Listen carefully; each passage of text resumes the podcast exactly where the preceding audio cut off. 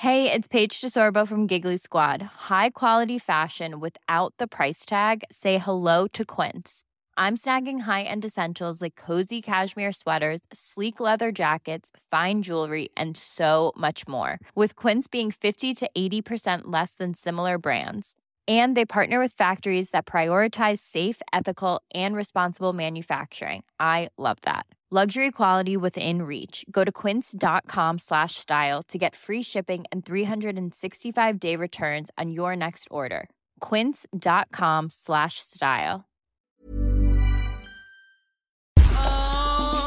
Estás escuchando Ellas Ahora. Un espacio íntimo donde descubrimos lo que hay detrás de mujeres que disfrutan lo que hacen. Abren caminos, comparten aprendizajes y le están rompiendo con todo y paradigmas. Y más que nada, son ellas mismas. Yo soy Andrea Rioseco. Yo, Diana Orozco. Y yo, Lindsay Tung. Todas somos Ellas, Ahora.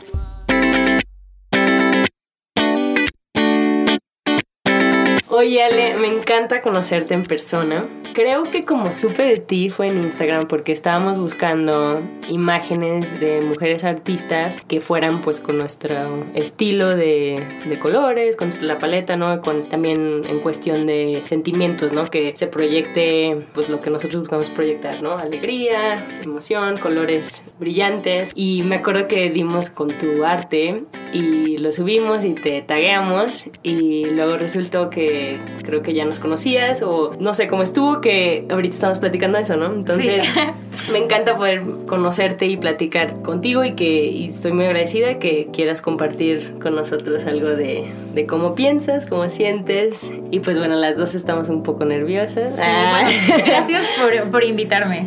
Yo ya la seguía y cuando vi como la historia de, de Enriqueta, como que estaba en el trabajo escuchando y dije, ¡ay, es Enriqueta! Y ya vi que lo compartían sus historias y luego ustedes compartieron mi trabajo y yo como fangirl, así de, wow, vieron mi trabajo. Y pues ya me contactaste y de verdad fui muy fan. Ay, qué linda. Saludos Enriqueta, te queremos. Ah. Mucho. Sí, me encanta, esto, es- esto me encanta porque, bueno, leí sobre ti antes de conocerte, ya sabes, bien Stalker, ya, que te encanta lo, lo random y aleatorio. Sí. Entonces creo que eso tenemos en común, ¿no? Con, Y con funcionó, coincidimos. Coincidimos. Pero bueno, ahorita, para quien no te conoce, cuéntanos un poco, en tus propias palabras, cómo describes tu arte. Pues va a ser sonar un poco repetitivo, pero quizá espontáneo. O sea, como que de verdad me siento y dibujo lo que, lo que estoy sintiendo en ese momento. Casi nunca pienso que voy a dibujar, sino solamente lo empiezo y a ver qué sale. O sea, siempre termina siendo algo súper diferente a lo que había pensado en un principio. O sea, puedo empezar con un círculo rojo y termina siendo una persona. ¿Y cómo lo describirías? Porque he leído cosas sobre ti en cuanto a lo, lo tropical, no sé, las curvas, colores fuertes, algo sarcástico. ¿Tú dirías Sí, yo eso? creo que va como mucho con mi estado de ánimo. Porque sí tengo como piezas muy sarcásticas, pero también tengo piezas que tal vez a simple vista no te dicen nada como la persona que lo está viendo o para cada quien es algo, algo diferente. O sea, no tan textual. Ah, me encanta eso. Mensajes ocultos, ¿no? Sí. Oye, pero me encanta eso, que no sea tan textual. ¿Y cómo empezó tu camino? ¿Que estudiaste? ¿Eres de Cancún? Pues soy de la Ciudad de México, pero desde chiquita me fui a Cancún, como a los seis años. Ah, Entonces ya ok. creo que soy como, si digo que soy chilanga sería fake, porque creo que soy más de Cancún que de Mm. aquí. Ahí viví toda mi vida. Y pues estudié diseño gráfico, en realidad por casualidad de la vida, porque estaba indecisa si estudiaba psicología, comunicación, ya sabes, todas las carreras que pasan por tu mente. Y me dijo mi mamá como de, no, tienes que estudiar algo, no puedes quedarte pensando. Y pues me metí a diseño porque mi hermana, que es un año mayor que yo, estudiaba diseño gráfico y dije, bueno, ¿En dónde? ¿Allá en Cancún o Sí, aquí? Ah, también. Entonces nos llevamos un año. Entonces dije como de, ay, pues igual y estoy lo mismo. Igual y lo- me pasa las tareas. Ajá, Ah, en, lo, sí. en- en lo que decido, pues ya tengo a alguien ahí. Ah. Y pues ya me quedé cuatro años y acabé la carrera. O sea, como que me terminó gustando y fue como sin querer que terminé ahí. Wow. ¿Y, Y- tu hermana también es diseñadora ahorita? Sí, sí, soy diseñadora. Ay, qué padre. Oye, de la familia entonces. También mi hermano es, está estudiando diseño multimedia. Wow. o sea ya. que toda tu familia son artistas. Al menos sea, nosotros tres, que somos los hermanos, sí. Wow. Sí. Oye, ¿y cómo fue crecer? O sea, ¿qué pasó en tu familia? Porque no creo que sea casualidad. Pues ahora que lo pienso, mis papás son psicólogos, pero me acuerdo que de chiquita estaban como... Mi mamá tenía un kinder y estaban como creando un libro, entonces se reunía como siempre con sus amigos a pues editar el libro y no sé, en esa época no tengo idea qué hacían bien, yo solamente veía que hacían un libro Y me acuerdo que mi hermana y yo hacíamos, o sea, en lo que ellos su libro, yo hacía el mío, con hojas de papel y hacíamos cuentos y así. Y pues como que eso yo creo que me empujó a como ese lado creativo. ¿Sí? Mi papá me contaba cuentos, inventaba canciones y pues yo creo que de ahí salimos. Ah, y, y también a tus hermanos, yo creo. Sí, sí, sí. Sí les han preguntado. ¿Y tus papás qué, qué les dicen ahora de verlos tan creativos? Pues yo creo que mamá aplaude todo. Es como la mamá que pega tu dibujo en el refri y lo tiene. De, Ay, qué bonito. No sé qué es, pero te quedó bien bonito. Ah, oye, tu refri el refri de tu mamá es ser como un enorme para pegar todo De lo que que le has gusta hecho. todo. Cuando Sí. hago algo y digo, bueno, si no me queda tan bien, yo sé que a mi mamá le va a gustar. Y es como, te traje este cuadro. Y sé que le va a encantar. Ah. qué mala Perdón, mamá, si escuchas esto. Ah, y ella, ay, qué linda Ay, en el podcast. Me encanta. Oye, qué padre. Oye, bueno, pero suenas como que te sientas y, y empiezas a, dibujar o a diseñar o a bocetar. No sé, ¿qué utilizas para bocetar normalmente? Mm, Pues ahorita eh, mi iPad porque es súper rápido. O sea, como que lo compré para poder dibujar donde quisiera, porque era como esta necesidad de tiempos muertos y decía como, ay, podría estar dibujando ahorita. Entonces ya con el iPad como que se me hacía súper rápido. Wow. Pero, ¿cómo es tu proceso creativo? ¿Tienes algo así como, bueno, me siento, tomo agua, pongo música? Mm. O no sé si, obviamente, si es un proyecto personal, me imagino que es diferente que algo comisionado. No, no sí, sé si. cuando es con un cliente, pues sí les mando a veces como un cuestionario, no a veces, siempre un cuestionario para saber qué están buscando, que me manden referencias. Y cuando es algo personal, pues de verdad solo es como lo que siento en el momento. Hay veces que es- si no subo nada es porque no tenía ganas como, o no tenía nada que decir en ese momento. Entonces... ¿Y al principio te estresaba eso o decías? No, pues de hecho nunca pensé que me, o sea, que fuera a ilustrar. O sea, como que lo empecé a hacer porque en el trabajo, en la hora de comida, era una hora y me aburría. Entonces yo no creía que dibujara bien. O sea, era como de, obviamente nunca en la vida me, me atrevería a subir esto. Pero no sé, lo hice como un ejercicio de, voy a empezar a subir mis cosas y tenía como dos seguidores. Dije, X, que alguien lo vea o no. Y pues yo creo que de ahí como que me fui soltando y ya no me dio como ese miedo de hacer el ridículo. Y pues nunca pensé que me iban a pagar por dibujar. O sea, jamás lo pensé. Si le preguntaras como a Lale del pasado en la universidad a qué se iba a dedicar, jamás hubiera dicho ilustración porque es algo que no contemplaba. O sea, era algo que... ¿Qué contemplabas antes o qué pensabas No sé, pensé hacer? que iba a ser como diseño de logotipos o... No tenía idea, solo sabía que ilustración no. Sabía que eso no iba a ser como... O sea, te gustaba lo visual, te gustaban los colores, pero no pensabas que tú ibas a crear. Sí, sí, sí, como, la- que yo no sentía que tuviera como el talento para hacer ese tipo de cosas. O sea, yo Mm. creo que ¿Y el cuánto tiempo? Porque dices, ¿estabas trabajando en una agencia? Pues ¿O cuando, ¿Cómo fue? que- cuando estaba en la carrera, eh, había un estudio que me encantaba en Cancún que se llamaba Golpe Avisa. Y me acuerdo Buen que- nombre. Saludos. y me acuerdo que me encantaba y una vez salió como un... de que estaban buscando intern. Y yo así solo mandé y llegué al otro día a la universidad de, oigan, ¿ya mandaron su portafolio? Y todo el mundo, no, porque no sé ilustrar. Y yo, yo tampoco, ¿era de ilustrar? y yo ¿no lo leíste? Y yo, no. Ah. Y dije, qué tonta, así me sentí súper mal. Dije, qué oso que yo mandé, porque aparte te pedían enviar tu Behance y yo no tenía Behance en ese entonces, entonces como que no sabía utilizarlo y subí como todo mal. Y dije, no, qué pena. Y ya, me llamaron a hacer entrevista. Al final, como no quedé yo, quedó otra chica, pero al año yo creo me volvió. O sea, como que me acuerdo. Esto va a ser algo nuevo para los chicos de Golpeavisa que no conocían. Me acuerdo que cuando salí dije, qué tonta. O sea, como que me dio mucho coraje porque dije, como que no investigué bien y solo mandé. Y como que me dio ese sentimiento de, de por qué no sé ilustrar. Pero ellos no buscaban ilustrador, pero aún así yo me frustré porque no sabía. Y dije, no, voy a demostrarles que, que puedo hacer las cosas. Y me acuerdo que, si saliendo de ahí, dibujé una chica que decía, nosotros te llamamos. Y desde ahí me puse como un buen a checar Behance, a ver referencias, a dibujar cosas aunque según yo estaban feas. Y a los al año creo que me marcaron y me dijeron como de, oye, necesitamos alguien que nos ayude, ¿quieres como venir? Nos gustó mucho que como que a partir de la entrevista estuviste como muy, muy activa. Y yo así Que le diste la vuelta, ¿no? Wow, Ajá. me o sea, si ellos eso. supieran que fue así, como que me puse en necia y dije como, no, voy a demostrarles que sí puedo. El orgullito, ¿no? A veces Exacto, sí sirve que te exacto. Ah. Y al final como que mi orgullo terminó en inspiración porque me clavé, descubrí que me gustaba y me puse a ver un buen de referencias y, y pues ya. Wow. Entonces empezaste ahí. Sí, ellos eran buenísimos, son buenísimos ilustradores y entonces como que ahí me entró la espinita, pero aún como que no ilustraba tanto, solo estaba empezando. Mm, ¿Y luego cuándo empezaste a ilustrar tanto? Yo creo que tiene poquito, tiene como, como un dos años, tal vez que ya como que alguien me pagó por eso. Como que empecé a subir ilustraciones a mi Instagram solo por, por gusto. Y de repente, no me acuerdo quién fue mi primer cliente, pero me llegaron así de, ¿puedes ilustrar para tal cosa? Y yo, claro, o sea, ¿me vas a pagar por esto? O sea, de verdad yo no podía creer que alguien me fuera a pagar por eso. Y yo como, pues lo haría gratis, pero si me quieres pagar, adelante. Wow. Siento que hay muchos que piensan como tú, ¿no? Sí, o Que sea, como que estamos como, o sea, creemos que no se puede vivir de lo que nos gusta. O sea, que tenemos que sufrir el trabajo. Y pues no, la verdad es que de repente descubres que puedes, pues, vivir de lo, de lo que te encanta hacer.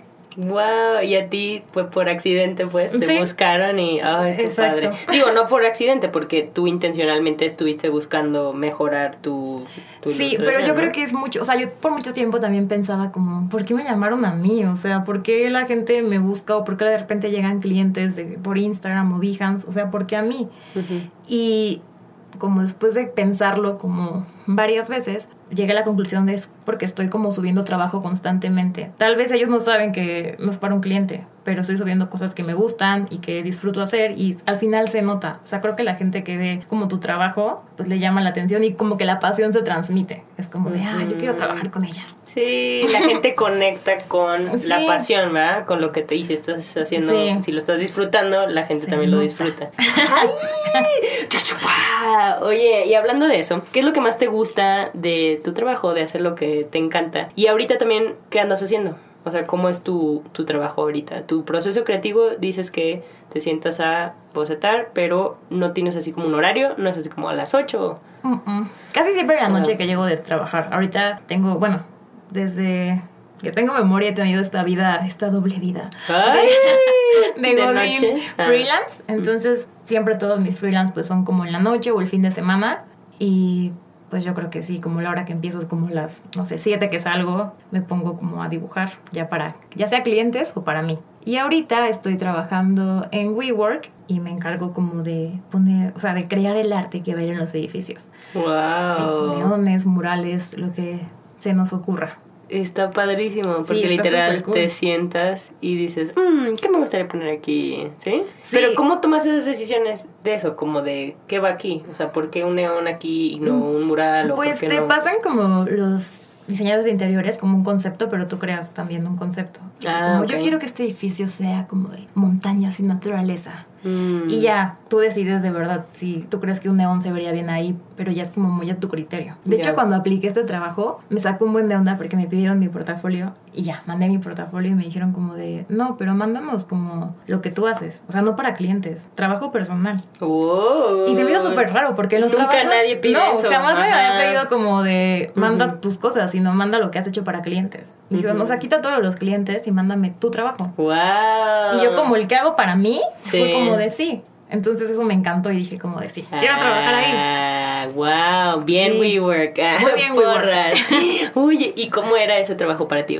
O de qué, cómo lo describirías ahorita, o sea, tus proyectos personales que dices, esto lo hice para mí. Y también eso, ¿qué te gusta hacer para ti? O sea, ahorita me llamó mucho la atención que dices, bueno, y, y ilustro para mí, o sea, porque tú pensarías que, ay, bueno, ya terminé de trabajar, ya me voy a mi casa a descansar y no pensar en, en eso, en crear, porque ya estuviste todo el día como tomando decisiones creativas, ¿no? Pero suena como que regresas y todavía quieres crear más, pero para ti, o sea, que Sí. se hace padrísimo, o sea, Pues no sé exactamente definir cuando creo algo para mí, pero es como cuando quiero decir algo. Me acuerdo que a unas ilustraciones les fue como súper bien, que era como de... Eran unas pastillitas como de dignidad y amor propio y cosas así. Y eso las hice cuando había cortado con un novio. Era como una forma que, o sea, quería sacar las cosas. Entonces son como, lo que es para mí es lo que quiero decir y muchas veces tal vez no tengo el espacio para hacerlo, más que tal vez dibujando.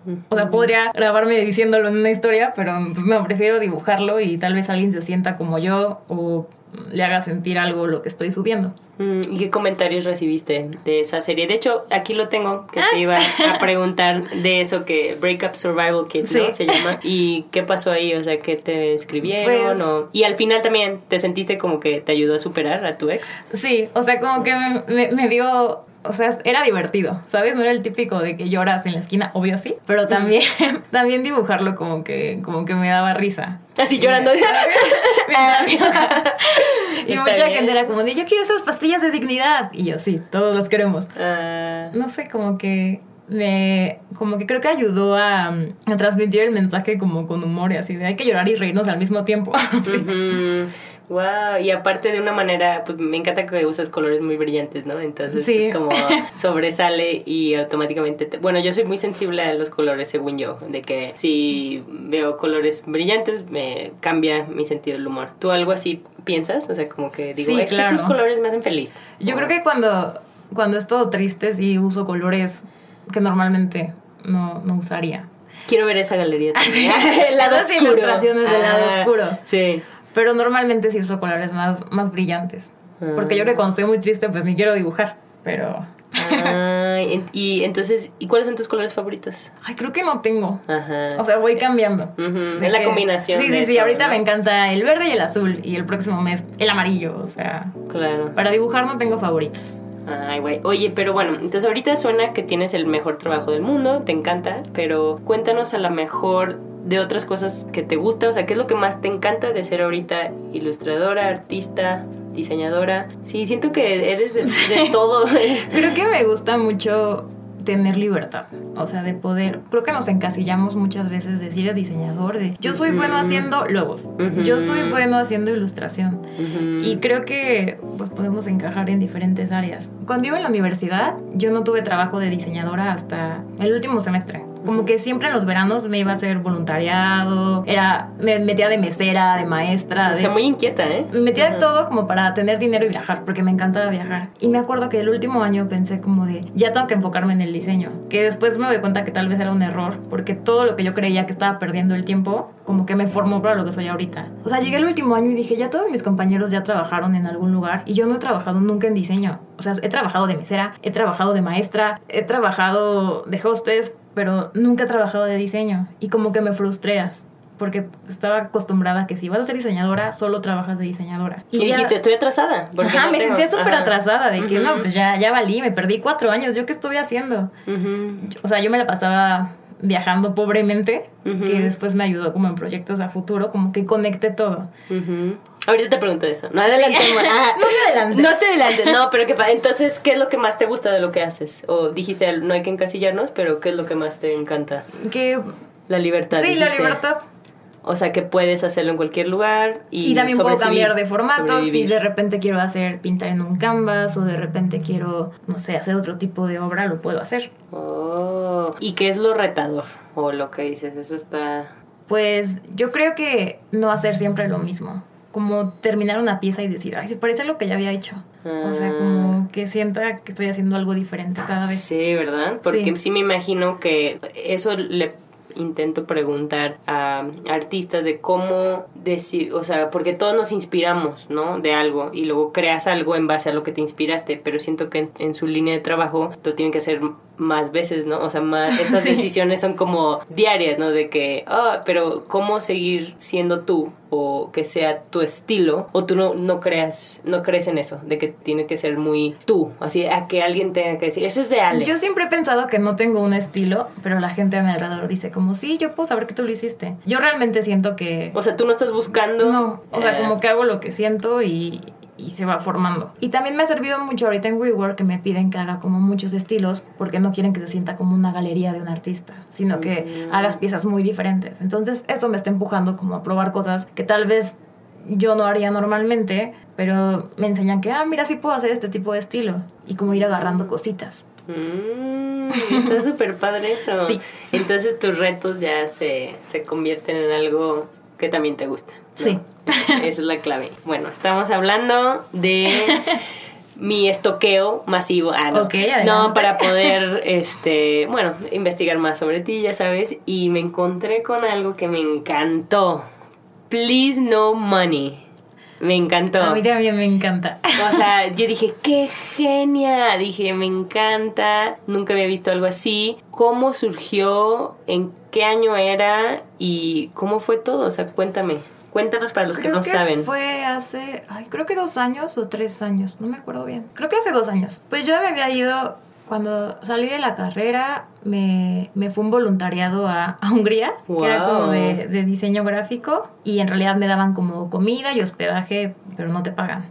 Ujú. Y yo quería viajar por Europa, porque no conocía Europa, pero pues no tenía dinero. O sea, había ahorrado como súper poquito de lo que trabajaste en la universidad, que así son pesitos. Entonces me acuerdo que creo que la primera vez que lo hice fue en Turquía. Como que le escribí al hostal de, oye, quiero ir, pero te puedo intercambiar noches por un póster. Y ya me funcionó, todo fue muy informal. O sea, como que mandé a... Y luego me fui a viajar con una, con una amiga y mi amiga también es diseñadora y hicimos lo mismo. Le escribimos como a, a lugares. Y ya como que lo dejé pasar, pero me quedó esa espinita de... Lo hice como súper informal y funcionó. Y dije, wow, la gente confía en mí. Guau. Oye, pero espera, describe qué es Please No Money para la gente que nos está escuchando. Please No Money era, bueno, es la idea de intercambiar como creatividad o diseño gráfico por cualquier cosa, o sea, por hospedaje, vuelos, pero como que la clave era que fuera un intercambio justo entre nosotros, que somos diseñadores, y el cliente que nos pedía algo. Y bueno, la idea era pues viajar sin dinero y ya estuvimos así tres meses. Mm, wow. Sí. Oye, pero ¿y qué es un intercambio justo? Porque ahorita dijiste, pero la idea es que sea justo. Suena como que por ahí tuviste unos que no fueron tan justos. Sí, sí, sí, porque abrimos como, bueno, para empezar como desde el principio, pasó esto de que como me, me quedó la espinita, me metí en una agencia, mi vida siguió y en un momento que me desesperé como de trabajar en una agencia con Jesús, mi novio desde entonces, eh, dijimos como vámonos de viaje, vámonos a Europa. Y fue- Jesús es el de... el- Sí, el de Please Money. Pero también es el de el kit para, ¿no? Sí. de- ah, Jesús, hola Jesús. Hola, ah, no te creas, no te creas. No, no, no. Em, ¿En qué estabas? Fue Ah, perdón, yo No, no, no.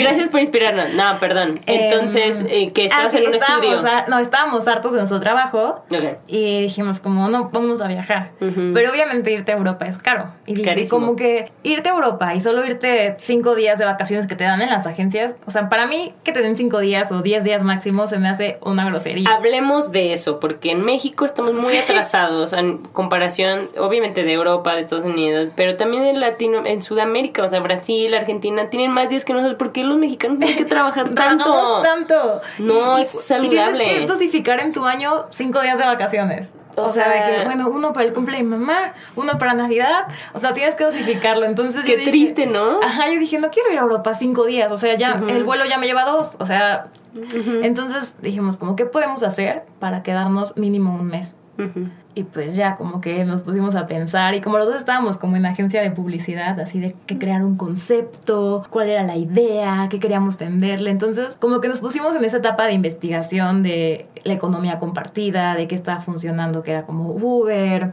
BlaBlaCar, Couchsurfing, como ese tipo de cosas.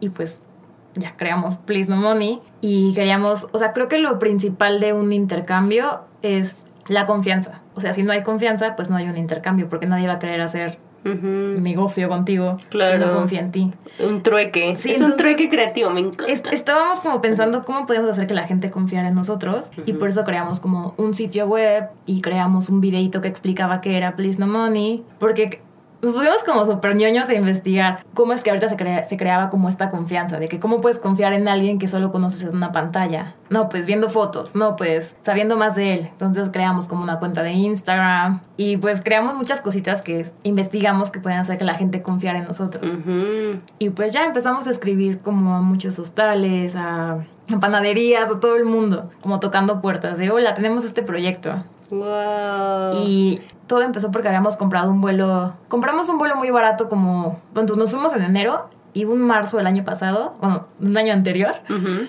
encontramos un vuelo como a 4 mil pesos a España. No. Entonces lo compramos y ya después dijimos, oye, no podemos irnos solo cinco días, nos falta el vuelo de regreso. Y ya fue cuando, pues, para alargar, alargar nuestras vacaciones, salió Please No Money, que se convirtió como en un proyecto que, pues, creció más de lo que esperábamos. O sea, como que no Wow. teníamos idea. Nos fuimos como viendo qué pasaba con Ajá. la idea de tal vez volvamos en una semana. Ajá. Llevábamos, literal, yo llevaba creo que 15 mil pesos, pero no tenía vuelo de regreso. Y Mm. normalmente cuestan como 8, entonces no llevaba mucho dinero. Y era como esta presión de hay que lograrlo. Y ya habías renunciado. Sí, ya había renunciado. dos, ok. O sea, ya no tenía. En ese momento yo vivía como en Monterrey y me había regresado a Cancún, pero no tenía nada. Y- Ah, tú este tipo en agencias, estabas en el DF, ¿no? Estabas- Monterrey. Empezaste en Monterrey. Ah, wow. Sí, ¿Y, y- por qué Monterrey? Perdón. Ay, es que es una historia complicada. Tomé un curso como de creatividad en Digital Invaders y me Ah. ofrecieron trabajo en Monterrey y me fui a Monterrey. ¿Cuánto tiempo duraste allá? Un año, que fue cuando renuncié al año. Mm. O sea, renuncié para decirles, oigan, me voy a ir a viajar por el mundo sin dinero. Y fue como, buena suerte. Ah, wow. y pues Jesús hizo lo mismo y ya. Y él pues, está en Monterrey también. Sí, entonces Ah. los dos nos lanzamos como a, a esta aventura, pero también lo padre es que no estábamos esperando nada. Claro, O fue sea, así como, ay, ajá. a ver qué sale. Igual y Ah. funciona, igual y no, y si no funciona, pues ya viajamos. O sea, al menos ya conocimos, o sea, no perdemos nada. Ajá. Y pues sí funcionó. A ver, espérate. Entonces, ya, tenías 15 mil pesos, dijiste, y luego, ¿cómo vamos a comer? ¿Cómo vamos a comprar el vuelo de regreso? Pues Y- el primer intercambio fue en, Budapest, en Hungría, y nos daban hospedaje, comida y transporte. Entonces ahí estuvimos un mes y estuvo increíble. Y mientras hacíamos como deals con otras personas. Y empezó como a, a fluir mucho más. Y lo del intercambio justo era porque de repente nos llegaban correos de quiero hacer una página de web. Ah, perfecto. ¿En dónde estás? No, pues estoy en Italia. Y a cambio les puedo dar una cena de hamburguesas. Ah. Esto es real. Di nombres. Persona de las hamburguesas. Y tu pozón de oro, yo- qué ajá, y como que había cosas que nos mandaban de repente de yo les Se puedo dar así una noche de hospedaje y necesito cuatro catálogos. Entonces, como que si era este juego de no, a ver. Ah, y tú, a ver, si fuera, si, si fuera tan fácil, pues hazlos tú. Sí, porque aparte como que implicaba que nos moviéramos a esa ciudad. Ajá. Y aparte Y de- eso no lo pagaban ellos, aparte. Pues había gente que sí pagaba como el vuelo, había gente que te ofrecía otro tipo de cosas. Entonces, pues sí era como este, este juego de ¿cómo estira y afloja? ¿Cómo Sí, estira. estira, estira y afloja. Y también como crear esta conciencia de trabajo justo. O sea, como que la gente pensaba que era gratis, pero había un trabajo de por medio. Como que no le ponemos valor a, a lo que hacen los demás. Claro. Y haciendo cuentas, cuando regresamos, pues en realidad... No, espérame, no te puedes todavía regresar. Ok, Ay, no, sigo allá, sigo allá. Sí, sigues allá, pero ¿cómo fue que, ok, entonces suena como que tenían demasiadas propuestas, como que Sí. les funcionó muy bien y tenían demasiadas propuestas, pero no eran tan justas, entonces, pero lo bueno que tenían muchas, se daban el lujo Teníamos como de que ir escoger, filtrando. O sea, me acuerdo que ¿Como cuántas tenían así de que... Ay, no sé, es que también nos fijábamos mucho en, por ejemplo, si uno nos ofrecía hospedaje, pero otro nos ofrecía comidas que nos convenía más y cuánto costaba el vuelo a su país y cuánto costaba el vuelo al otro país. O sea, porque decíamos como, bueno, igual y podemos poner de nuestro dinero para comprar el vuelo, porque luego son muy baratos entre Europa, pero ¿cuál me conviene más? Y también cómo hacemos el, el circuito de viaje. Entonces me acuerdo que teníamos la pared llena de post-its y íbamos poniendo así de que, no sé, eh, Praga. Y creo que nos ofrecían, como para ir armando qué nos convenía más, qué nos quedaba más cerca y en fechas, porque muchas personas nos ponían como de, eh, yo les puedo dar hospedaje, pero de tal a tal día. Sí, pues temporada Sí, alta entonces teníamos también Escoger. Ajá, que tener así en la pared ir armando a cuál íbamos a ir después. Mm, y era todo en base a lo que recibían, no que ustedes decían, a ver, ¿qué hotel me gustaría? O sea, ya aquí era puro de que le- les estaban mandando, o ustedes eran como que quiero ir a Roma y me gusta tal sí, hotel. pues o- en algunos lugares sí lo hicimos así y funcionó. O era de que necesitamos ir a este lugar para poder llegar al otro. Y les escribíamos, porque también pues hay que buscar, no llegan, o sea, no llegan solitas las personas. O sea, como Claro. las oportunidades también hay que buscarlas. Mm. Tampoco fue que de la nada nos llovieron así miles de propuestas. Pero como cuántas tuvieron, pon tú, si Ay, no tuvieras sé. que... Tú échale número. No sé, yo creo que sí, unas 25. Es que muchas, sí, unas 25. Ujú. ¿Y cuántas terminaron haciendo? Mm, Ay, no recuerdo, pero sí fuimos a, a varios lugares. Sí, ¿cuántos países terminaron visitando? Ay, no me acuerdo. En algún post lo escribí, pero ¿Unos 10? Sí, yo creo que sí. O sea, fuimos a Hungría, a Italia, a Copenhague. Bueno, Pero entonces, ¿no usaron dinero para nada? O sea, o sí usaron de su dinero para... usamos de nuestro dinero, pero, o sea, ya era muy poquito. O sea, llevábamos solo para lo esencial, que era como para trasladarnos si había que trabajar en otro país. Pero como la regla máxima del proyecto era que nuestros como clientes nunca nos podían dar dinero. De hecho, una vez trabajamos para una panadería en, no me acuerdo, en- creo que en Barcelona. Y literal nos pagó con, con pan artesanal. O sea, la idea era no dinero. jamás tocar dinero, o sea, de Guau. otras personas. Pero ¿cómo le hacían porque no traían mucho dinero? O sea, como que yo estoy haciendo cuentas, yo estoy haciendo pero- matemáticas pero no que te pero ¿qué desayunaban? Entonces para el desayuno necesitabas alguien para la comida necesitabas alguien, para la ¿Pero cena comías necesitabas- Sí, si ganaste o perdiste peso. No, creo que me mantuve, me mantuve en peso. Ah, Es un buen ejercicio, chicas, si quieren. ah, sí, la dieta La del dieta no del- please no del money. please no money. No, pues hacíamos tratos muy justos porque en Budapest sí trabajábamos como diario, seis horas, y ahí sí nos daban comida, nos alimentaban súper bien, hospedaje y transporte, no gastábamos en nada. ¿Y qué hacían ahí? Diseño gráfico, hacíamos como la identidad para... Es un centro cultural, Wow. entonces cada semana tienen obras de teatro o danza, entonces les hacíamos como la imagen, los pósters o... Wow. Eso estuvo muy bien y aparte era como, también es un hostal que está como en unas fábricas abandonadas en Budapest, entonces está, Wow, está padrísimo. Increíble. Por ejemplo, en otro fuimos también como a un, un lugar donde hacen residencias en, en Fez, en Marruecos, y ahí también nos daban, nos daban comida, comida y hospedaje. Y Fez es muy barato, entonces era un muy buen trato. ¿A qué otro lugar? Bueno, fuimos a varios lugares, pero estoy pensando como... Sí, tus favoritos, como esos dos que compartiste, se oyen increíbles. Sí, esos fueron como mis favoritos porque pues Marruecos es totalmente diferente y no conocía Marruecos entonces. Aparte, ese creo que fue de las que más me marcaron porque Budapest ya lo había conocido cuando fui a hacer mi voluntariado, pero justo en Marruecos el trato era eh, vivir en donde hacían las residencias los artistas, entonces eh, era como mucha gente creativa. Many of us have those stubborn pounds that seem impossible to lose, no matter how good we eat or how hard we work out. My solution is PlushCare. PlushCare is a leading telehealth provider with doctors who are there for you day and night to partner with you in your weight loss journey. They can prescribe FDA-approved weight loss medications like Wagovi and Zepbound for those who qualify. Plus, they accept most insurance plans. To get started, visit plushcare.com slash weight loss. That's plushcare.com slash weight loss.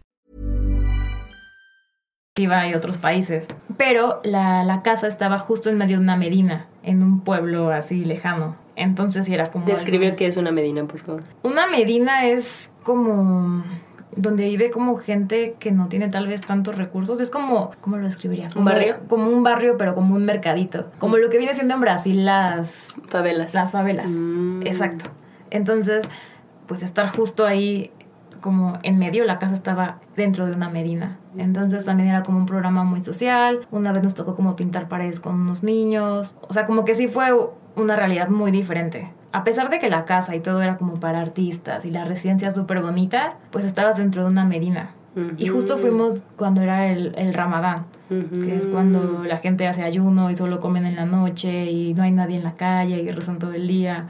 O sea, como que aparte fuimos en una época como específica, difícil. Claro. Pero pues sí estuvo... Y ustedes comiendo ahí. No, no, sí. No, pero salíamos y no vendían nada y... Entonces, No, los No, tacos. Ah, no. Nuestro panecito. nuestro Oye, panecito. suena increíble porque, o sea, tú decías, quiero viajar y terminaron haciendo un turismo completamente diferente. O sea, sí estaban trabajando, pero de alguna manera también como que se dieron cuenta de muchas cosas, ¿no? O sea, ¿cuáles son algunas cosas que nos puedes compartir ahorita que te diste cuenta, que dijiste, ah, no la descubrí esto? Pues, no sé, a mí me encantó como la confianza que creamos con las personas y la, o sea, como las relaciones, creo que es algo que no, que no me esperaba, o sea, como que no esperaba tanto que funcionara y al final se logró como este intercambio justo, como aprender lo que vale mi trabajo y también aprender a valorar como el trabajo de los demás, porque así como yo te estoy diciendo que me des hospedaje por lo que te voy a hacer, también estoy valorando lo que tú estás dando. Como sé que hospedaje también, o sea, sé que tú vives de esto, sé que tu negocio es dar hospedaje. O sea, como que te enseña a, a valorar el trabajo. Y empatizar personas. también, Exacto. ¿no? Oh, Y- wow. Y, ponerte como los zapatos también de, del cliente, ¿no? Porque muchas veces como diseñadores, pues como que tampoco entendemos tanto las necesidades. Y nos ayudó mucho porque había gente que tal vez quería un póster, pero es como no tengo dinero. Y yo pensaba como, pero tienes algo que ofrecerme. O sea, yo estoy viajando, me puedes ofrecer un desayuno. O no sé, las comidas de esta semana. Y es justo porque es lo que tú estás ofreciendo. Es tú.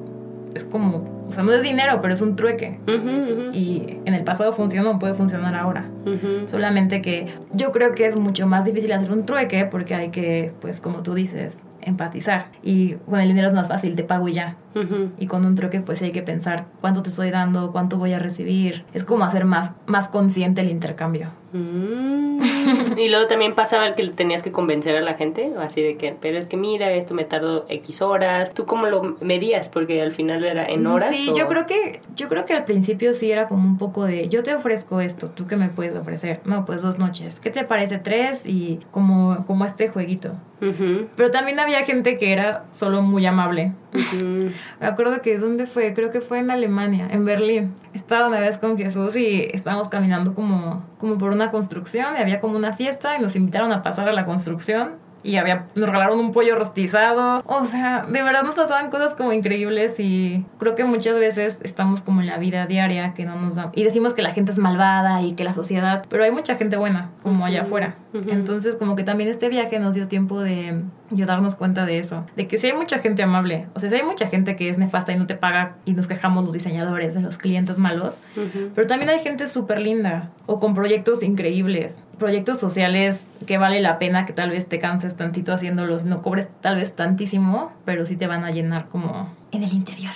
Sí, claro, sí, que Sí. signifiquen algo, ¿no? Wow. Exacto, como sentir que hiciste algo, porque llega un momento donde te cansas de qué estoy haciendo, ok, flyers todo el día, pero qué me está dejando.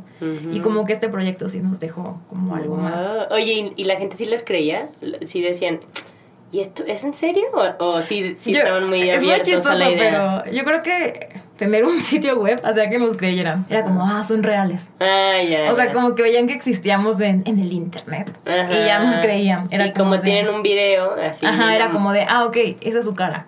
O sea, como que... Y también como esta parte de conocernos, de hacer una llamada o platicar. Ujú. Y eso fue hace como tres años, dices, ¿no? Sí, ya existía años, Airbnb Dos años y también. medio. Sí, Mm. existía Airbnb, también Couchsurfing, BlaBlaCar. O sea, porque en realidad sí era sin dinero, pero el poco dinero que teníamos ocupábamos otras plataformas de economía compartida. O sea, como, no sé si alguna vez has usado Couchsurfing. No lo he usado, pero sí lo conozco. Sí. Una amiga lo, ah, Sí. ¿lo usaron también? Sí. Ah, qué O como BlaBlaCar, o sea, como que usábamos todo ese tipo de plataformas porque no llevábamos mucho dinero. Qué padre, me encanta, o sea, me Sí, encanta. cuando quieras, te conviene hacerlo. Háganlo, chicos. Sí, eso te iba a decir, ¿lo recomiendas? ¿Lo volverías a hacer? Sí, claro. De hecho, el plan era seguir. Sí, porque se te Volvimos porque nuestra visa, estuvimos creo que tres o cuatro meses, no me acuerdo, pero la visa de Europa es de tres meses. De hecho, por eso salimos a Marruecos, para Mm. guardar tiempo y poder estar más tiempo en Europa. Y nos salieron como intercambios a Tailandia, pero no teníamos, o sea, visa. Y era un, o sea, fuimos a investigar y era como un rollo, porque nos salieron como muchos intercambios que nos convenían muchísimo en otros países, pero no traíamos como visa ni nada. Entonces no pensamos que fuera a hacer algo tan grande y que hubiéramos podido viajar a Tailandia, ¿no? O sea, no, no, no puedo describir mi cara ahorita de... Ah. Ya sé, entonces ya nos regresamos. Y dijimos, algún día lo volveremos a hacer. Ujú. Y yo creo que sí, sin ningún problema es algo que yo, que yo volvería a hacer. Y también qué padre que lo hiciste con tu novio, porque de ese entonces, ¿no? Porque de alguna manera eran un equipo, ¿no? De que haces esto, yo Sí, yo creo que es bien difícil encontrar como la persona correcta para trabajar, pero una vez que encuentras ya sea un amigo, un novio, lo que sea, Amiga, como aventarse a hacer proyectos. Porque creo que cuando lo decíamos en voz alta de nos vamos a ir a Europa sin tener un plan, sin dinero, hicimos un video que subimos a, a internet y ya, solo tenemos eso. Y mucha gente tiene planes que suenan menos locos, pero no los hacen. Y muchas veces muchas amigas me decían como de, pero, o sea, es que te admiro porque lo hiciste. Y yo solo lo hice, o sea, todos tenemos planes buenísimos. La única diferencia es que, pues lo hice. Es como un paso. Mm. Pero creo que no nos atrevemos como... Esa idea que tengas la más loca, hazla. Ya, hazla. Va a funcionar o no, pero ya la hiciste, te quitas la espinita de... Ah, Ale, wow. Y la gente renunciando así para... Todo. tu, tu. Oye, ¿y cuál es una idea loca que tengas ahorita? Uh-oh. Idea loca que tenga ahorita. No sé, me gustaría más clavarme en el diseño social. Como que me gusta mucho esta parte. Aún no encuentro cómo lograrlo O qué es cuál sería el proyecto indicado, pero sí me gustaría como, como mezclarlo. Y justo te iba a preguntar de qué proyectos estás orgullosa que dices, ah, esto me gustó por esto. Pues es que he tenido trabajo con marcas que me gustan mucho. O sea, que llegaron a mi vida, o sea, como Snapchat o, o marcas que me enorgullece haber trabajado con ellas. ¿Cómo cuáles? Mm, bueno, hice que también unos stickers para, para Google, o sea, en varias como revistas, como de editorial, y son como marcas que se ven muy lindas, ¿no? En tu portafolio. ¿Cómo cuáles? De mis favoritas es Sna- Snapchat porque me encontraron por, creo que fue por Behance o por Instagram. Y ¿Quién te escribió así? Me escribieron un mensaje en Behance que decía como de vimos su trabajo, queríamos ver si puedes colaborar, trabajar para nosotros. Y decía como para Snapchat. Y yo, de que hoy esto es falso. Así dije, mi hermana así, de, ya, robot. ya te vieron la cara de cobra la herencia del tío en, ¿sabes? Ah. Y yo, bueno, pues ya ni modo. Y ya lo busqué y creo que vi que la chava así en LinkedIn que sí trabajaba. Y es súper stalker. Ujú. Y dije, qué raro, o sea, ¿por qué me buscaron a mí? Y pues ya les contesté y trabajé un ratito, o sea, un rato con ellos. Les hacía como filtros, como muchas cosas. Les hacía filtros, stickers. ¿Remotamente? ¿O- Sí. Wow. Sí, sí, sí. Días de la semana, les hacía como cualquier filtro que me pedían. ¿Y ellos ya, te, ya tenían como una tarifa o algo así? ¿O te Sí, decían y pagaban bastante bien. O sea, Y aparte en dólares y Exacto, tú gastando y yo en pesos. ¡Yo paga! ¿Quién quiere ir? Oh, wow, se yo hacía pago. como, en esa época pues yo usaba Snapchat y se me hacía como súper loco como ver lo que yo hacía y que me hubieran buscado. Era sí. como, no me la creía. Yo creo que esas son como cosas que, que me han gustado mucho. O también cuando me llegó el correo también para las, los stickers de, ¿cómo se llama esta aplicación? Bueno, de Google, también dije, "Mm, esto es fake. O sea, ¿por qué a mí? Y aparte, pues todo ese tiempo, todo esto que hacía era, bueno, en mi tiempo libre, porque aparte tenía un trabajo real. Entonces me tocaba desvelarme muchísimo. Wow. O sea, ¿Cuál era tu trabajo real? en una agencia de publicidad. Ah, wow.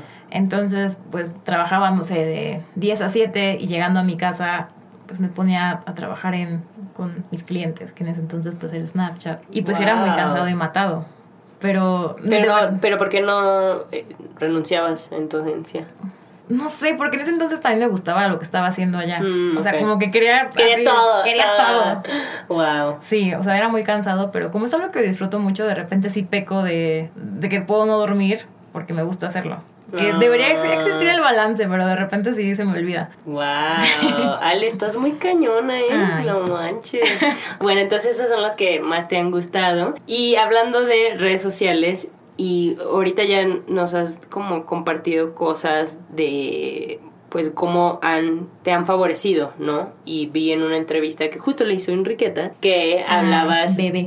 bebé de cómo usar las redes sociales o como dices estar haciendo tus proyectos y sin importar o sea de que, que no son para marcas que no son cómo manejas tú tus redes sociales o cómo encuentras ese balance porque también a veces redes sociales es abrumador no y más para ustedes de que es muy visual entonces ah, muchísimo Sí. contenido no cómo cuál es el rol de las redes sociales para ti y cómo lo, lo controlas ese monstruo Pues yo creo que debes encontrar las redes sociales que mejor te convenga. O sea, igual y para animación, no sé, Vimeo o Dribble te funcionan mejor. En su momento yo usaba muchísimo Behance y por ahí me llegaba mucho trabajo y sobre todo como del extranjero, lo cual me convenía mucho.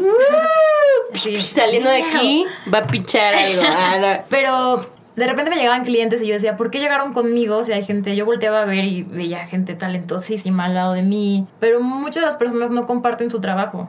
O sea, como que no se toman el tiempo de subir sus proyectos a Behance. Entonces yo creo que mi consejo sería como encontrar una red social que tú crees que puede ayudarte a- dependiendo del área en el, que, en el que te mueves y subir tu trabajo, tomarte como ese tiempo de armar tus proyectos y subirlos. Y también tipo en Instagram, que también me llegan clientes por ahí, sí subo trabajo personal, pero subo trabajo que disfrute hacer, porque me van a buscar por eso. Y si subo cosas que odié, no quiero que me llegue un nuevo cliente a pedirme eso que me costó tanto trabajo, así de... Wow, Ah, algo tan lógico, pero gracias por decirlo, porque muy buen tip. Sí, porque al principio cuando sales de la carrera subes todo, así de que foto, video, todo Nomás lo que para, has hecho, ajá, para, para que te hacer lleguen. ver que haces mucho, ¿no? Exacto, así de que hago todo esto. Ah, ok. Oye, en Behance también, ¿cómo? Digo, igual yo no soy diseñadora, pero ¿cómo le haces para...? Porque también hay muchísimo de todo el mundo, entonces ¿cómo le haces para sobresalir? ¿Hay como tags o qué recomiendas Pues, hacer? yo creo que algo importante es como hacer tus proyectos bonitos. O sea, puedes poner como entradas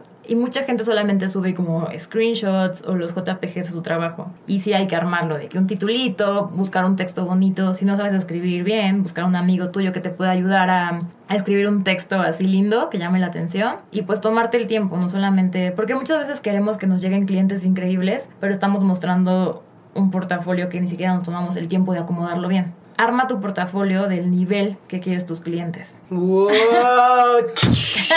¡Wow! Súper buena, ok. Me encanta. ¿Y qué tal las cosas negativas no te ha pasado en redes sociales? Mm, no, creo que hasta ahora, hasta ahora no. Ok. Oye, y también tengo una duda, porque cuando, bueno, con Please No Money aprendiste eh, muchas cosas en cuanto a eso, pero ¿qué pasa cuando sí quieres dinero? Como lo que acabas de decir también ahorita, de que el nivel de tus clientes, o sea, que la calidad sea para el nivel que, buscas también recibir, ¿no? El, el pago y la, la, relación, ¿no? Comercial, supongo, pero también para alguien que va empezando, ¿cómo haces ese balance del que hablamos entre hacer muchas cosas gratis o por intercambio y pedir lo justo?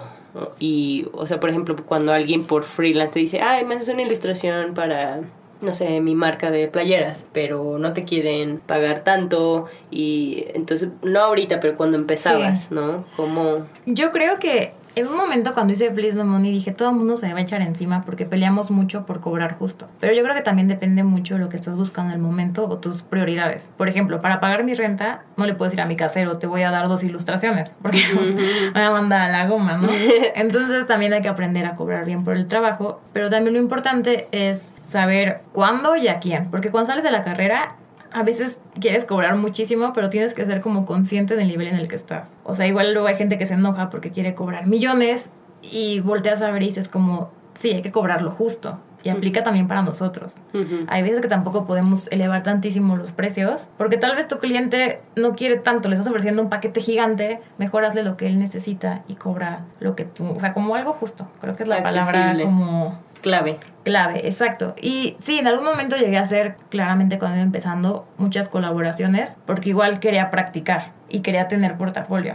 Entonces me convenía. También hay que ver. Pero ¿cuál es ese balance? Como cuántas... Eh, y también que te guste, ¿no? Porque Exacto. si dices, si esto no... O sea, si es un cliente que no te gusta y el proyecto es algo que no te gusta hacer y sin dinero, no, no lo hagas. Si es un cliente que te llama muchísimo la atención y te encanta lo que hace, pues vale la pena desvelarte un poquito. Uh -huh. O sea, es como, tómalo como estás haciendo un curso. Uh -huh. ¿Cómo es cobrar lo correcto? ¿Qué tal si alguien, bueno, ya llegó ahí y ya dices, no, esto es lo que necesito? Pues yo creo ¿Cómo que lo calculas? Siempre te dicen de que es calcules subjetivo. por horas. y- Ajá. Pero creo que se me hace un super mito cuánto, o sea, cuál es la cifra correcta y un súper tabú. Creo que en México nos da mucho miedo hablar de dinero. O sea, yo con mis amigos que también son diseñadores, sí hablamos de cuánto cobras y decimos cantidades. Porque si yo no sé cuánto está cobrando el de al lado, como que en la escuela te decían como, cobra lo justo. Y tú sí, ¿Qué pero es ¿cuánto eso? es lo justo? Sí. O sea, te decían, no, pues por hora, cada quien saca, pero no tienes idea porque es este miedo de decir, hasta el cuánto ganas. O sea, como Exacto. que son temas que no se platican. Claro. Así de que, ay, perdón por la indiscreción, pero pues no es Exacto. indiscreción. Sí. O sea, es como también para saber cuánto, cuánto vale nuestro trabajo. De repente, tal vez yo estaba cobrando 5 mil pesos por una identidad y veía que había gente que estaba cobrando 100 mil pesos. Entonces, también saber esas cantidades como que te ubica. Entonces, el consejo sería como buscar a tus amigos y preguntarles. Sí, o investigar un- o preguntarle como, o sea, yo creo que si alguien se me acerca y me pregunta cuánto cobro, pues no tendría problema, un problema en decirle porque es algo bueno para la industria, como saber cuánto estamos cobrando y también nosotros, porque luego pasa que tu cliente se va con alguien que lo dio más barato o te dice, me lo está dando más barato y tú, pero ¿cuánto habrá sido más Y tú, barato? maldito es. Ajá, de que lo odio. Sí. O sea, pero creo que es más como enfrentarnos como ese tabú o si tienes como alguna duda, escribirle a un mensaje directo en Instagram y decirle a alguien que tal vez tiene más experiencia que tú. Si ahorita me pusieran a hacer, no sé, eh, playeras y yo nunca he hecho playeras, igual y buscar a alguien que haga playeras y decirle, oye, ¿Cuánto te cobran? Ajá, como cuánto ¿Cuánto estás cobrando. Igual a esa persona le conviene porque si tú empiezas a cobrar mal, te vas a volver como un, una mala competencia. O sea, creo que deberíamos a sincerarnos más entre nosotros y compartir como, como eso. También Sí, y aparte, perdón, yo quiero decir algo sobre esto, porque sí siento que es una competencia hacia abajo normalmente. O sea, Sí. cuando dices es una mala competencia, sí es cierto, porque siempre nos estamos viendo quién es más barato, quién es más, ¿no? Accesible. O sea, entiendo también que no tenemos a veces el presupuesto, ¿no? Para, para hacer algo, pero lo que me gusta de tu actitud es que tú dices, bueno, yo ofrezco esto y si no, si a lo mejor no tienes dinero, pero ¿qué más ofreces? O el proyecto, ¿no? O para Sí, hacerlo e más igual no te ¿no? conviene en esa época un intercambio porque debes dos meses de renta y dices como, de, perdón, en otra ocasión podría ser una colaboración o un intercambio, pero ahorita sí necesito cobrarte tanto. Pero creo que sí, lo más importante es que empecemos a hablar de dinero y que también yo creo que como profesores o en la escuela se digan cantidades, porque de verdad yo salí y la pregunta era, ¿pero cuánto cobro? Lo justo. ¿Pero cuánto es eso? ¿Mucho? ¿Poquito? Sí, y lo que es justo para tu compañera o compañero no es justo para ti, o no sé, y depende de dónde viva. O sea, sí hay como esto en Google si le pones cuánto gana, pero son muy generales, ¿no? Porque Sí. cuánto gana una enfermera o algo así. Más bien pero para quitarnos como el miedo de platicar con nuestros amigos, porque hay mucha gente que entre Sí. amigos no saben cuánto gana el de al lado, porque creo que en México es como una falta de respeto preguntar cuánto ganas. O sea, como que lo ven así de, ay, no. Pero bueno, ok, no vas a ir por la vida preguntándole al del camión cuánto gana, pero a tus amigos cercanos, también, si son diseñadores, les puedes preguntar, oye, ¿tú cuánto cobras por esto normalmente? Porque es algo muy subjetivo también. Sí. O sea, sus diseños, sus ilustraciones es muy subjetivo, ¿no? Y cuando son marcas también grandes, ¿cómo le calculas? Pues muchas veces te dan su presupuesto. Eso Ah. te ahorra mucho trabajo. Ajá. Pero hay veces que te dicen como de, no, tú mandas una cotización. Y tú, no. Sí, Y así tú, bueno, medio millón. Ajá, mil millones de dólares. Ah. Pero pues también tienes que ver para qué lo van a ocupar, porque si es como solamente, no sé, una ilustración que va a vivir en un blog, ok, pero si la van a imprimir en algún producto, pues ahí ya entran como otros temas. Y esos también lo preguntas. Sí. ¿Cuánto cobro? Sí. Ajá. Sí, o, o me asesoro o me pongo a buscar en internet así de, o sea, como buscar información. Ah, muy bien. Y cuando te dicen, este es nuestro presupuesto, y tú, ah, bueno, te alcanza para una pierna y ya. Ah, ya te alcanza para solamente el cabello. Sí. No, pues también varía mucho Y como tú, bueno, de- blanco y negro. no colores, no alcanza para dos colores y ya. También la complejidad, porque igual es un proyecto que me gusta, tal vez no tiene mucho presupuesto, entonces no es hacer algo feo, más bien hago algo que no sea tan complejo, pero que me guste el resultado. El chiste siempre es hacer algo, algo que es con el que estés como satisfecho. Qué bárbara, eres su- como súper flexible, ¿no? O sea, como que lo haces funcionar, ¿no? Yo estoy así como ahora, tratando de... Sí, yo estoy, sí, estoy tratando de pescar así que digas algo así negativo o malo o así. Y más, le das vuelta. No, obviamente eso- he tenido clientes horribles. O sea, en algún momento yo soy súper mala cobrando. O sea, mala. Y la gente que me escuche seguro me va a agarrar en curva y me va a pedir cosas y yo voy a decir que sí porque soy, soy muy mala en No, eso. Mis amigos no. me, me regañan así de que no, cobra bien. Y también está padre ser consciente de tus debilidades. Como en mi caso es cobrar. Y yo hasta le decía a una amiga como, tú habla por teléfono con el cliente. Porque de verdad si no yo voy a caer. O sea... Ah, y tú sí, sí, sí. o Ajá, sea, yo escucho como que me hablan así de, ay, es que mi perro está en el hospital. Y yo, bueno, está bien, señora, se lo... ¿Sabes? O sea, como que mi debilidad es cobrar. Y estoy luchando con eso porque, pues, obviamente tengo que aprender a cobrar lo que vale el trabajo, lo que vale el tiempo. Porque sí, es algo que disfruto hacer, pero no por eso tengo que hacerlo gratis. ujú. Y muchas veces mi pensamiento es como, ay, pero pues me gusta un buen hacerlo. Entonces, pues ya llévatelo. Y obviamente no, eso está súper mal. Estoy luchando con eso. Sí tengo muchos defectos de cobrar. Pero sabes qué, qué bueno que lo digas y ojalá que gente como tú nos escu- bueno, en esta industria nos escuche porque según yo es liberador, ¿no? Sí. Poder hablar de esto, ¿no? También con mis amigas del básquet hablamos de eso, de que cómo cobras, pero y al final tú también puedes cobrar lo que quieras y es también lo que te van a pagar, ¿no? Es como... Y yo creo que buscar como apoyo con tus amigos. Yo sí las mando de, oiga, me, man- me llegó este proyecto, voy a cobrar esto, ¿cómo ven? Y ellos así de que, no, Alejandra, o sea, cobra bien. Y hasta me Ah, animan, ¿no? Así de que cobra más o cobra lo justo. A ver, y como que eso me da ánimos de, ay, bueno, sí. O mis amigas también luego me preguntan de que, oye, ¿debería cobrar tanto por esto? Y yo, no, no, no, tú, tú vales un poquito más.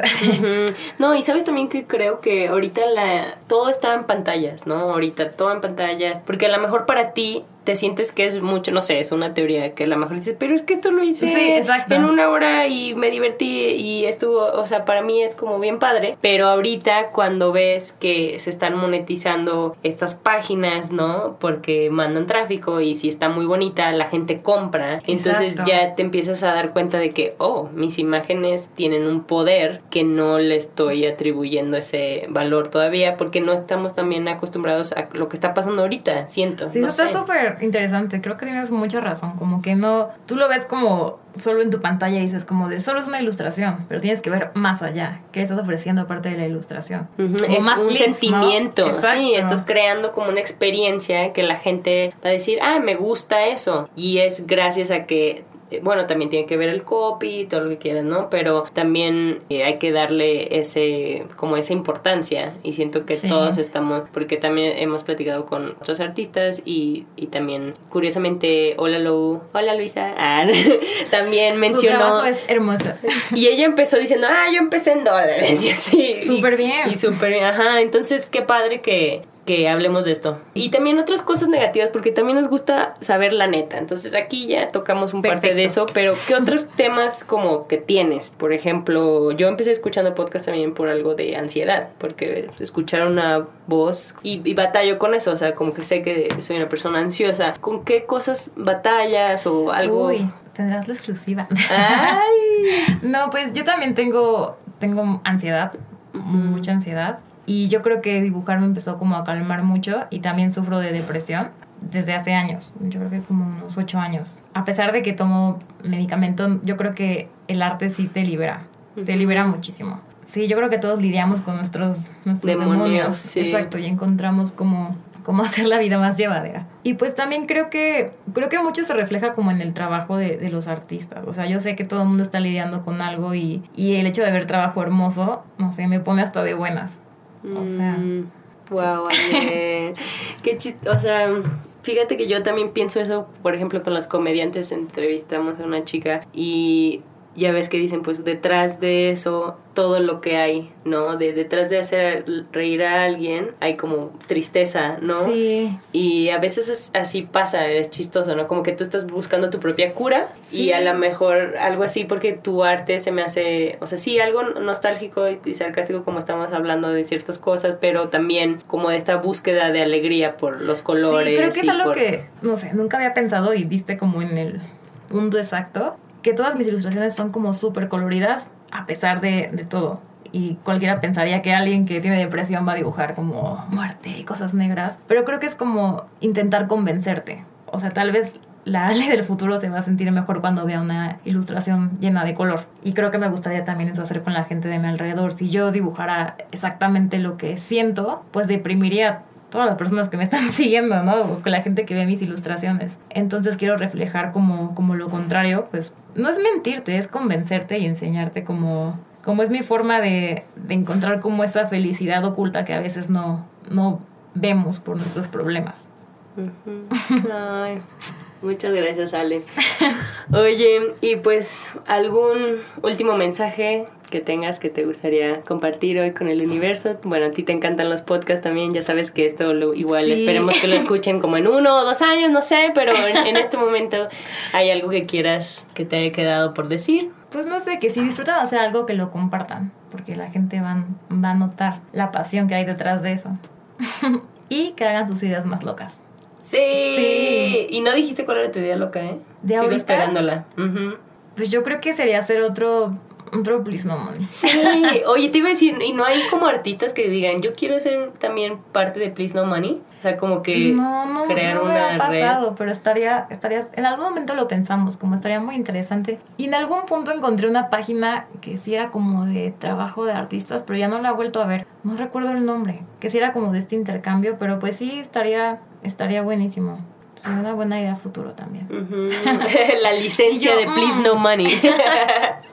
Buenísimo. Bueno, otra cosa, igual y nada que ver, pero ya eh, con esto cerramos, pero igual si lo metemos después. ¿Cómo ves las mujeres artistas, las mujeres diseñadoras, las mujeres ilustradoras? Porque le preguntamos a Enriqueta también esto, ¿no? ¿Tú ah, sientes como vamos bien? ¿Alguna vez has sentido como discriminación o algo así? ¿O Yo creo que sí, sí existe, a, a pesar de que ya cada vez se supone que hay más equidad, creo que sí a las mujeres se nos paga un poco menos o se nos regatea. O sea, yo siempre he visto que a mis amigos o, o pareja, ellos entregan una cotización y ahí queda, un sí o un no.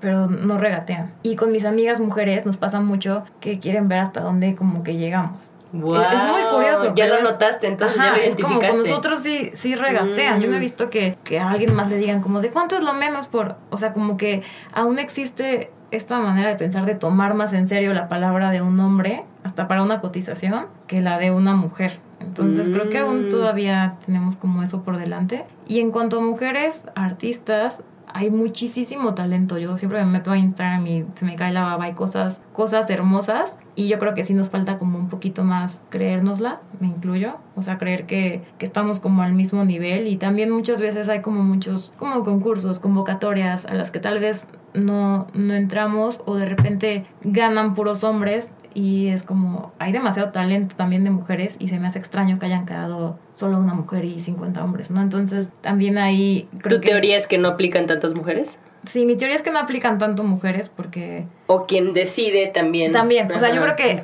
una de dos. Ajá, o bueno, todo es sistémico, ¿no? Exacto.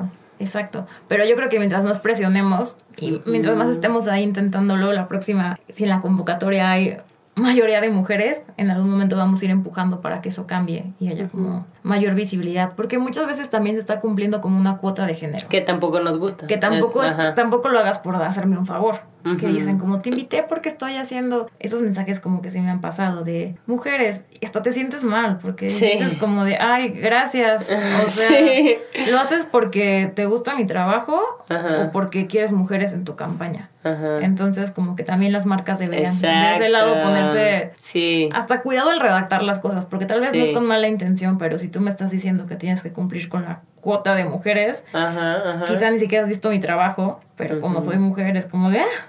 Sí, o sea, ser intencional en cuanto que hay que tener más diversidad de talento, pero no como decir, ah, necesito puras mujeres y a ver, tú. Sí, eh, sí, exacto. Ah, wow. Y yo creo que también como mujeres, bueno, también como artistas en general, como darnos visibilidad y no ser como egoístas. O sea, yo tengo como mi círculo de amigos o diseñadores y me encanta que nos pasamos trabajos y de repente sale como un freelance, es como tengo a alguien que lo pueda hacer bien, o sea, yo lo tal vez no soy la experta en esto, pero tengo a alguien que sí, o sea, como compartir. Compartir chamba, ¿no? Porque igual, como dices, a veces no duermes porque tienes mucho trabajo, igual ahorita, pero y en otra ocasión tú no tienes trabajo y alguien confía en que alguien El buen karma. Exacto, sí, yo siento que sí te riges por eso, ¿verdad? yo creo que sí, o sea, como compartir trabajo y eso como del envío y los celos entre artistas también se volvió como un mito, porque hasta ahorita como que me ha tocado conocer a, como a gente, gente increíble y también como que las mujeres en el medio han sido como, como muy, muy amables. Y hay chamba para todos, ¿verdad? Sí, para todos. O sea, yo creo que de verdad hay trabajo para todos. O sea, como que no hay que pelearnos por un cliente. O sea, si yo veo que de repente mi cliente se va con alguien más, adelante. O sea, puedes encontrar otro mejor o que, igual duele poquito el ego, duele poquito, pero dices, bueno, ya pasó. o te da como así de que, ay, me hubiera gustado hacer ese proyecto, pero ya llegará algo mejor para ti o algo que conectaba más contigo. Wow. Qué chido. Sí. Gracias por escuchar Ellas Ahora. Te invitamos a que compartas este episodio con esa comadre que necesita una buena dosis de inspiración genuina.